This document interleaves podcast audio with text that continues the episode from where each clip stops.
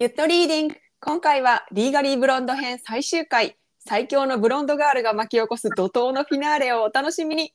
今日もゆとり読みの成果を爆語りします。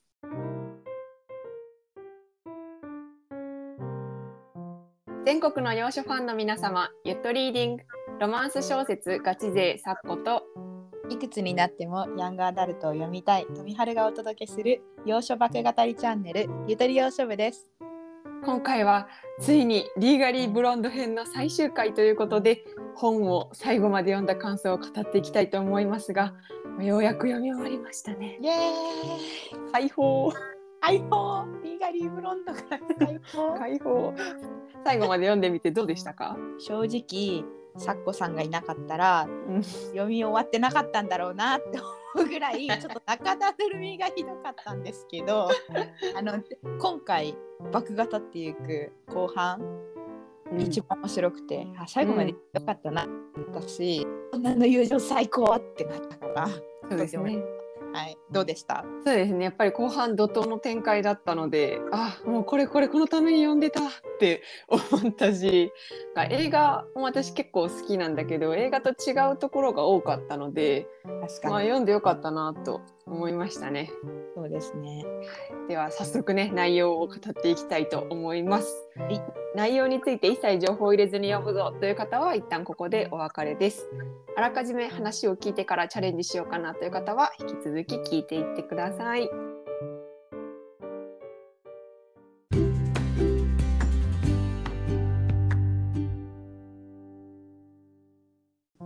ねまずざっくりとチャプター30から最後までの内容をまとめてみます。はい。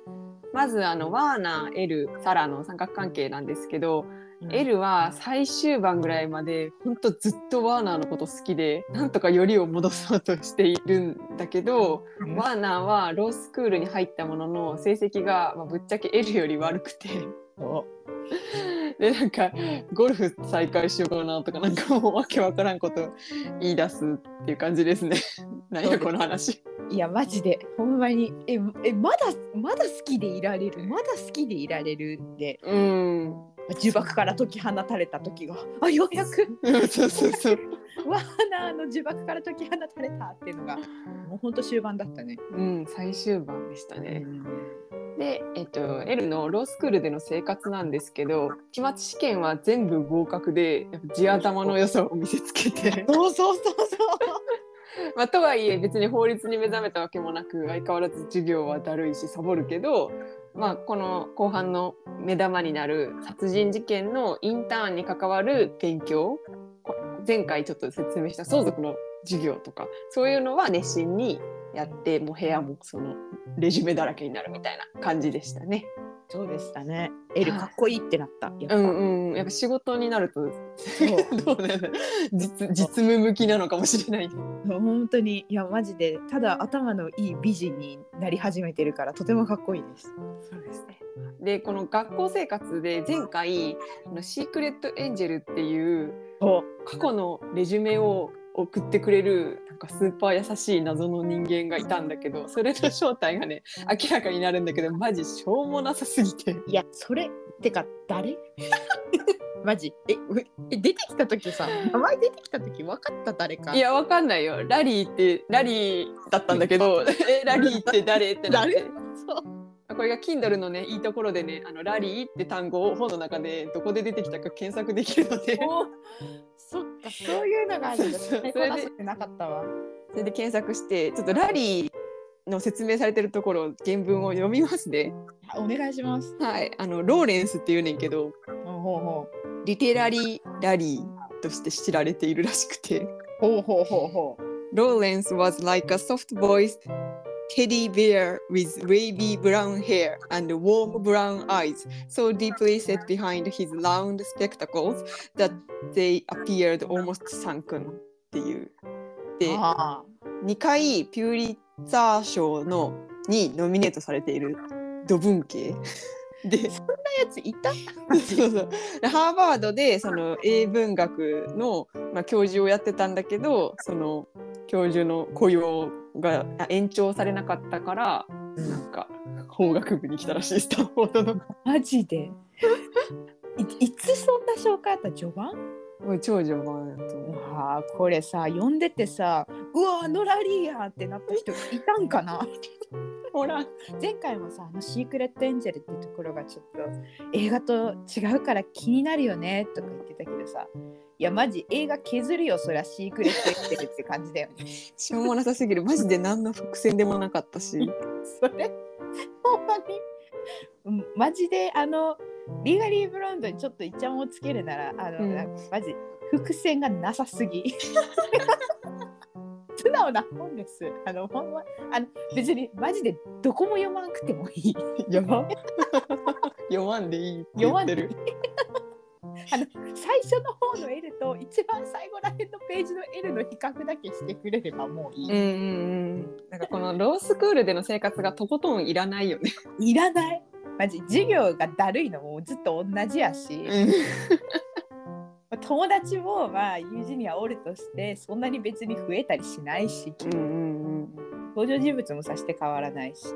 まあと言いつつマリブ殺人事件がまあ終盤の目玉ではありますけどそうですね。で、マリブ殺人事件の被告はブルックっていうエルと同じブロンドの女性で、ブルックとものすごく親密になって、最後裁判でエルの気づき、エルの矛盾の指摘によって一発逆転して、なんと娘のチャツニーがヘイワース殺しの犯人だということがわかりますという。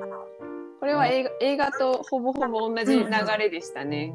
そうですね。種明かしじゃないけどそのアーマーなんだよね結局。そう、パーマなんですよ。ねかけた後にシャワーなんてしねえだろ。そうそうこれ映画も見てないし本も読んでない人はこいつら何言ってんのって感じだと思うんですけどパーマかけた後にシャワーしないっていうところを指摘すると犯人が分かったんですね。てかもはや押したツボはそこだけ ほんまにほんまに。そこだけですそこだけで人殺しが見つかるというそう衝撃展開でしたね。まあこれはあのミステリーではないので もういいん です。これでいいんです。そうねまあでもやっぱり終盤のやっぱそのさサラとあの L のなんか距離の近づき合いが一番良かったかな。うんいいよね。うん最後ねあのエルもワーナーを見限るしうんサラもワーナーを見限ってエルとサラで仲良くなるっていうもう女しか勝たんラストになりますね。ほんまになんかなんかちょいちょい仲良くなり始めるんだよねなんかいろいろなんかあそうこそうそう。サラがね。そうそう。サラがこうジムに通うそのなんかこうジム通いを教える代わりに苦手教科を得るにサラが教えるとか、うん。サラはめちゃめちゃ賢いから、うん。もうなんか最後の方もなんかストリートッキングの電線の話で盛り上がってなんか距離が縮まったり。いやねやっぱね。言って女同士ってだけで男にはないいろいろな共通点を持ってるからちょっとでもくだらないことでもクリックすればすぐに距離が縮まるという。うん。でワーナーというね共通敵も生まれたことでね。いや面白かった終盤面白かったですね。一番面白かったです。うんはい。そしたらね今回読んだ範囲で気になった表現とかがあれば立っていきたいと思うんですけれども。はいはいはいはいあちょ。っと私前回ちょっと言い忘れてて今回にも関係あるんですけどうんなんかこういう英語の本の中のラテン語の表現って何なん？っていう話で 前回の範囲でククワッドプロクオちょっと読み方わかんない。クイ,、クイッドプロクオ。でこれラテン語で10日交換っていう、えっと、弁護士のクリストファーが大学生のインターンを雇って難しい事件に当たらせるっていうことを、まあ、ずっとやっててこれはクリストファーにとってはまあもうね無限の労働力をこう得られるものでもあるし学生にとっては履歴書にかけるキャリアが積めるっていうことでウィンウィンだよねみたいなのを表すラテン語としてクイッドプロクオっていうのがあってこれいる？みたいな。これこれラテン語で書かなあかん？みたいな。でもそれはよく聞く。本当？いやそれはよく聞く。あそうなんんだか初でではなかった私的に多分結構メジャーなラテン語。あじゃあみんなネイティブは読んだらわかるわけわですね。かると思う。うん。そうなんや今回何だった？今回はこれも読み方がわかんないんだけどネアカルパ？ミアカルパ？弁護士のクリストファーが車の運転が荒いっていうのを、まあ、被告人のブルックがちょっと皮肉った時にクリストファーが「あもう僕が悪いです」みたいな「僕のミスです」みたいなニュアンスで「ミアカルパ」っていうのでおそれそれいるみたいな。でラテン語じゃないとあかんって。わからんのよラテン語っていう。確かにだかでもラテン語結構あるよねなんだろうそうそう。例えば de facto とかも多分ラテン語じゃないかなそうなんや de facto みたいな、うんうん。あそうなんだよ。なんか省略語でよくあるよねなんかさうん例えばみたいなのをさうん。E コンマ G コンマみたいにしてさうんうん。あつらるってあれも多分ラテン語だと思うそうなんや。い あれイグザンプルって呼んでた。イグザンプルは X だろうってっていう 話なんですけど。エグエグザンプルが確かにエグザンプル読みたい方で。確かにねそうなんかだからネイティブがどういう感覚でラテン語使ってるんだろうと思ってなんか私たちが四字熟語をめっちゃ多用するやつみたいな感じ。あーなんかな。そういう感じなんかな。だからなんか教養の確かに。表れみたいな。同様の表れではある気がする。うん。なんか難しい本読めば読むほどラテン語特に出てくる気がするなんとなくうんアドホックとかもラテン語らしそうなんやいね。なんか意外に多いのかも。なんか意味は分からんけどそのもう文として意味は分かるみたいな。個々の単語の意味は分からないけどっていうその慣用句的な感じで馴染んでるもんは馴染んでんのかな。ね。確かにラテン語使う感覚とうちらがちょっと四字熟語使って喋ってみる感覚は同じかもねきっと、ね誰に聞けばいいんだろうね。ラテン語にも四字熟語にも精通してる人じゃないとわかんないよね。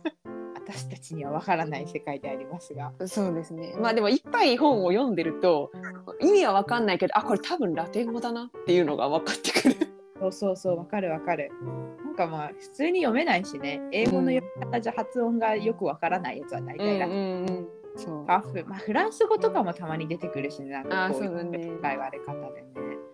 あとなんだろう、なんかやっぱり全体を通していろいろ洒落た表現はあったんだけど、うん。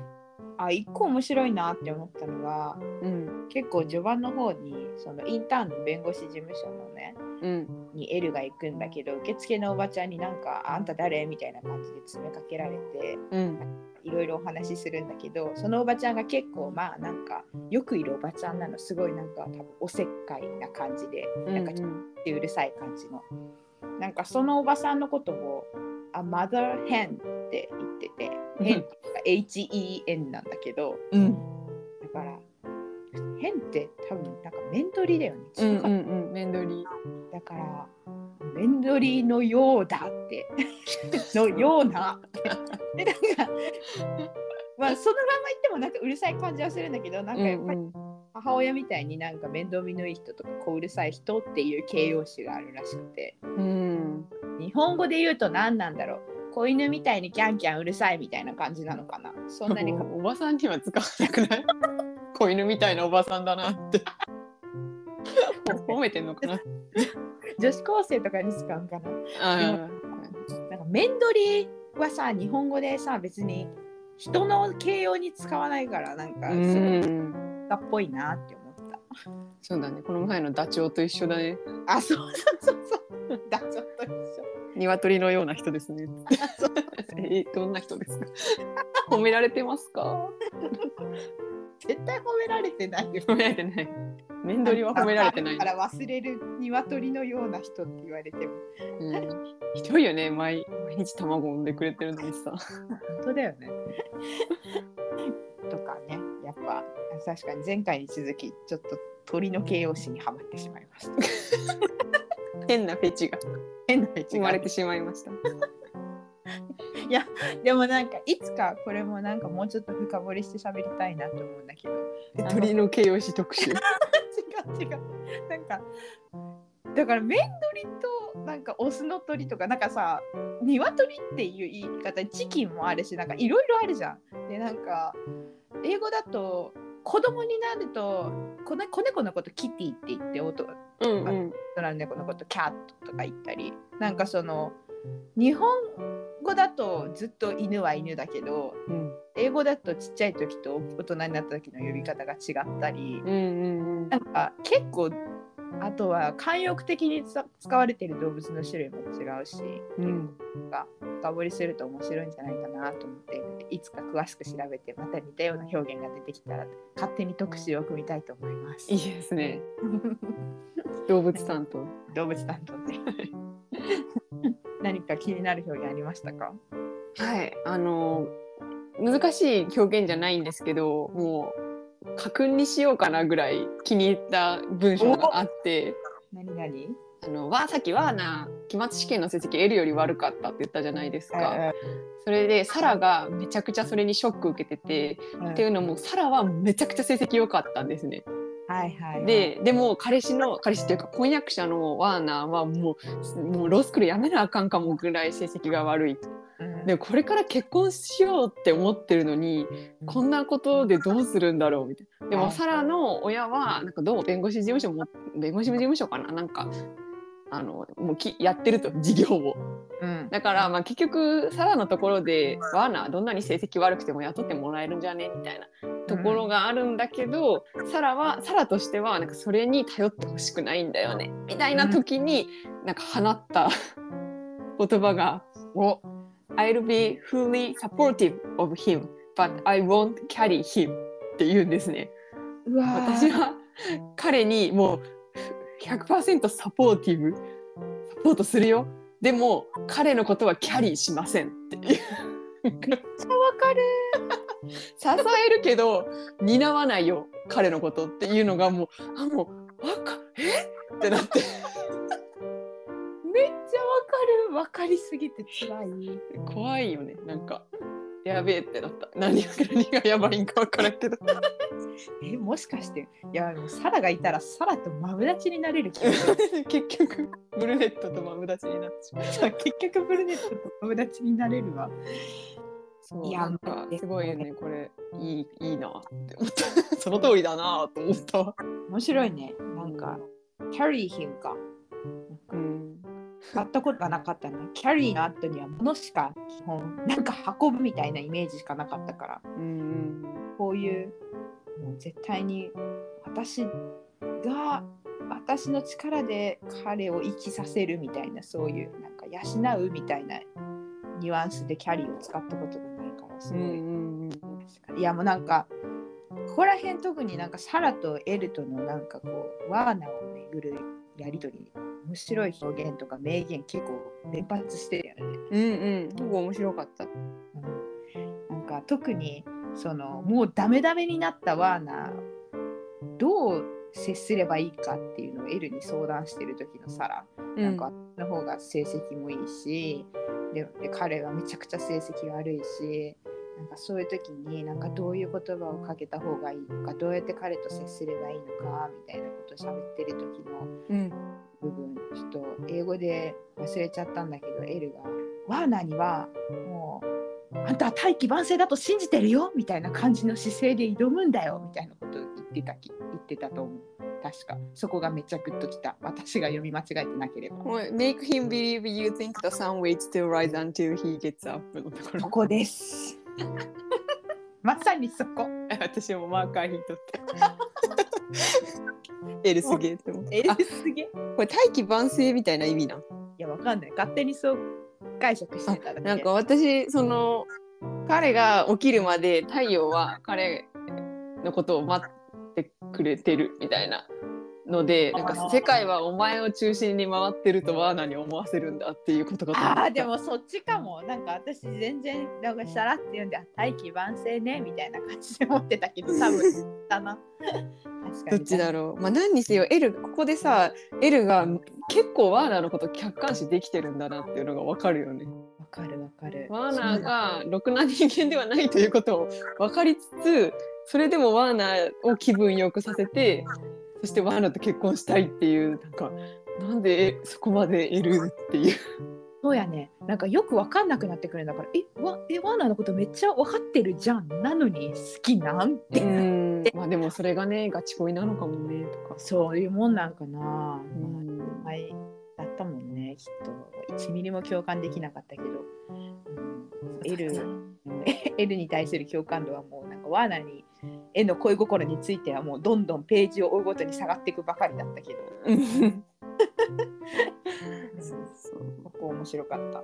あとねなんかブルックとの会話の中でうん。ブルックがその独自のダイエットプログラムをこう開発して人儲けしてるっていうのは原作も映画も同じ設定なんですけど、まあ、そういう感じのブルックなんでめちゃくちゃその健康に厳しくってはいはい。食べ物のカロリーとかなんかすげえ言うみたいななんかこれを食べたらこうなるからみたいなことをエルとなんか喋ってる時に言う時にエルがブルックに「You are like a calorie rain man ブルック」って言うんですよ。おお。でカロリーレインマン？レイレイ多分多分だけどレインマンはあの映画のレインマンやと思うよね。え？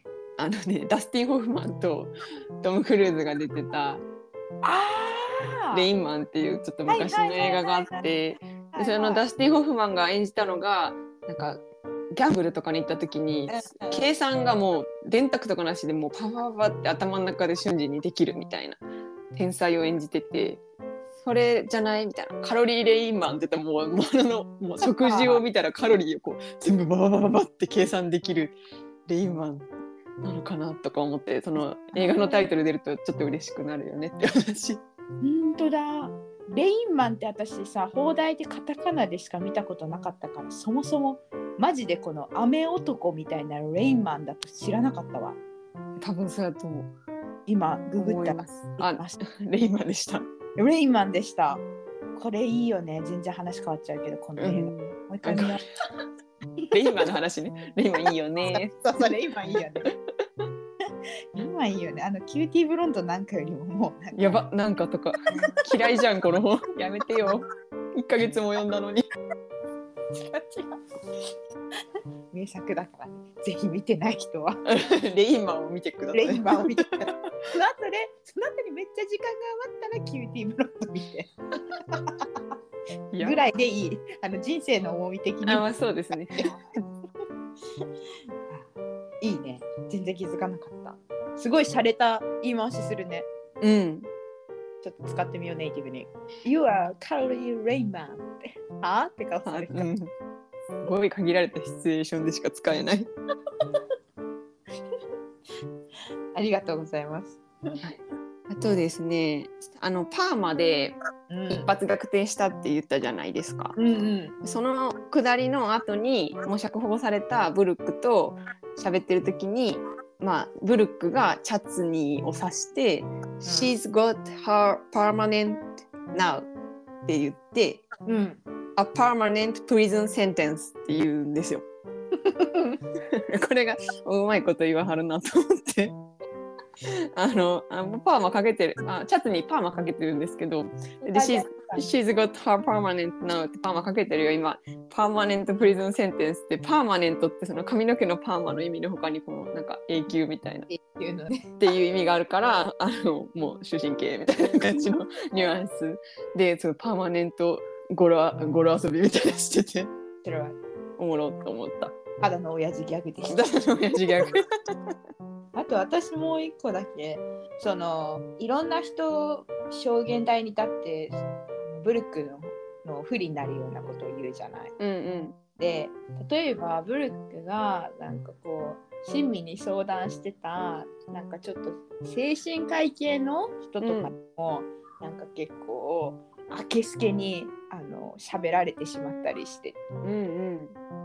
守秘義務はないのかみたいなエルが言ってたところエルが「えー?」みたいなうん反応するうん。時があるんだけど、その時に精神科医ってサイコロジストだったっけ？それ心理学だったっけ、サイキアトリックか。うんうん。サイキアトリックかな？多分 P で始まるなんかなんかその時になんかシュリンクって言ってて。言ってた。シュリンクね。うん。え？ってなって。で調べたら普通にアメリカの俗語的にうん。結構軽蔑的にシュリンクって精神科医のことを指すらしくて。うん。なんでかなんでシュリンクっていうかっていうとなんかこういろいろ考えすぎて肥大しちゃった脳みそをなんか縮めるみたいな。あ患者の脳が考えすぎて大きくなっちゃってるから それをシュリンクしてくれる人ってことなんかい嫌な発想ですね。で確かにさなんかサイキアトリスとか忘れたけど結構長くて難しいじゃん。だうんうんうん。からシュリンクっていう方が簡単だし覚えやすいしあなんか俗語っぽいなって思ったし初めて聞きました。確かに。このアメリカのお医者系医療系英語ってびっくりするぐらい知らないんだよねなんか。かかったことないもんねアメリカで一緒に病院に。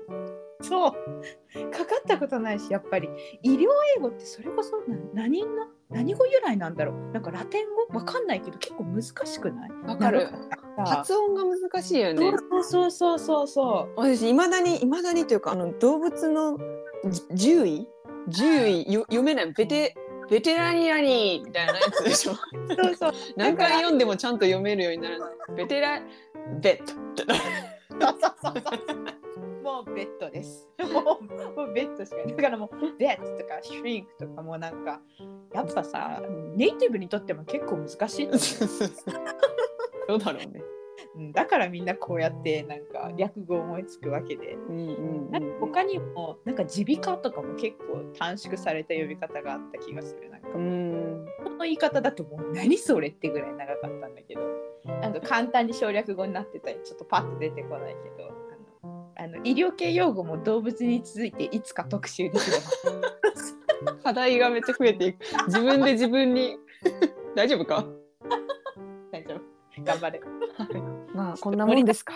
ねなんか他にもいろいろ面白い表現あったんだけど、んちょっと一個一個やっていくともうキリがないぐらい。まあねじゃあ最後に最後まで読んだ感想を言いたいんですけど本書本本作の要所としてのおすすめ度と合わせてですねはいはい。どうでした？かなんだろうな。もうめっちゃ1週間働いた。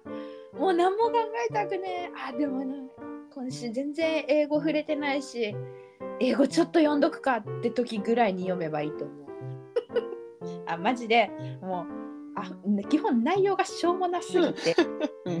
えああれ？私ちゃんと読み取れてるよね。これ何も落ちなくないってなったらちゃんと読み取れてるっていうことだと思います。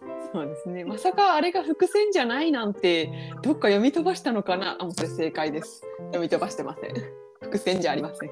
シークレットエンジェルでさえあんなにしょうもなかったんだから、もうシークレット言うなって感じ。間違いない。期待さすな。書き換えとけラリーって。名前書いてよくれ名前書いとけもう。それでも誰？ってなるから。うんはい。そうですね。映画のめっちゃファン、映画の L が大好きっていう人は逆に読まない方がいいかもしれないです。映画のガチファンはもう映画だけ大事に温めたらいいと思ってて。そうそうもうさて。そう。で私は映画も好きだけど小説の L のことも結構好きで。うんうん。っていうのも映画の L ってあの演じたリース・ウィザースプーンのうん。もう演技力の賜物というかキャラ構成力というか、あんなに愛されるキャラクターを作り出してるのすごいと思うんだけど映画のポジティブさっていうのが小説にはあんまりなくってうん。なんか普通なんだよね小説の L。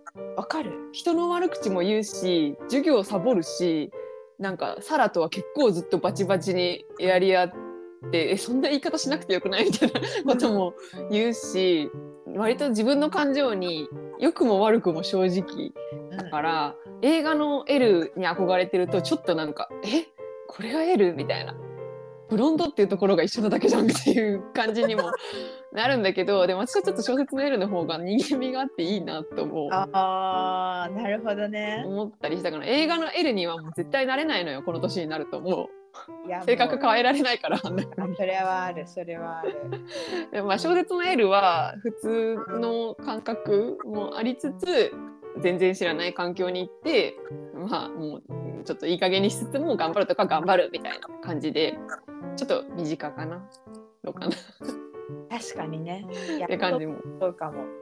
ちょっと映画のあのもう L が染みついちゃってるから、うもうん手に要所を見ながら出てくる L 全部ピンクピンクした感じのなんかは元気はつらつみたいな感じで 読み始めてたんだけどで結構ちゃんと真面目にめちゃ勉強する時はするしうん悩むしうんうんうん人間味はあったね確かに。そうだねまあそれが気になるなっていう人は読んでもらったらいいですしそんな L じゃねえっていう人はもう読まなくていいと思います。はい。まあ終わりましたので来月またね新しい本にチャレンジしたいと思います。はい。多分いつかうん、なんか多分でももう一回見た読みたくなる気がする。なんか ここまで言って。まあいいけどさよかったよ。何よりだわ。キーブラウンドも定期的に見たくなる。あそうだね確かに確かに。きっとこの本もいつかなんかまた定期的になんか見たくなるし読みたくなる周期が来るんじゃないかなと思ってね我がライブラリーにうんうん。入ってくれたことに感謝。感謝。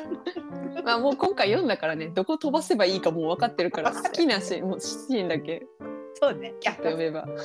はいありがとうございました。ありがとうございます。ということで、ゆとり洋書部は毎週月曜日に配信です。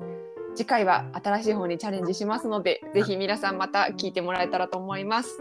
では、今回はこの辺で、バイバーイ。はい。